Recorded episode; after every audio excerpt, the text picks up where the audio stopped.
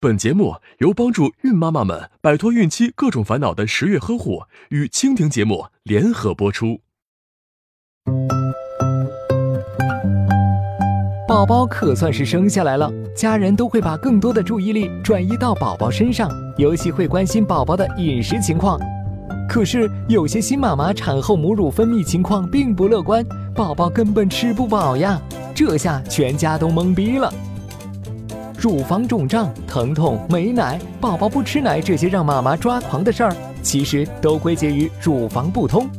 产后催乳一定要先辨清情况，它可能是因为气血虚弱，也可能是因为肝郁气滞引起的。如果是前者所致，那就多喝一些催乳汤来补补身子；如果是后者，则可以通过按摩来通开乳腺。很多妈妈受不了去医院。排队挂号的麻烦，都会找催乳师来按摩通乳，可最后妈妈们的乳房还是不畅通，甚至还患上了乳腺炎。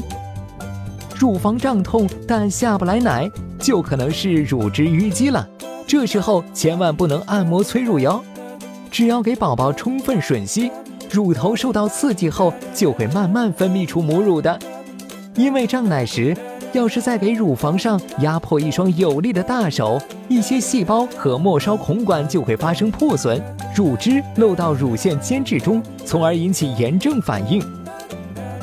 愉快轻松的情绪是泌乳的关键。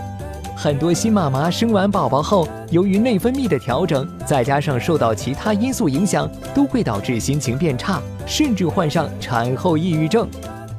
所以，新妈妈们应当休息充分，调整好心态，保持轻松心情。此外，产后新妈妈要合理搭配饮食营养，不要挑食偏食。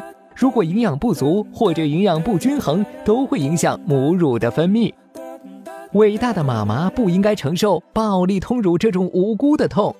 最好的催乳师其实就是宝宝的嘴哦。打开微信，关注十月呵护。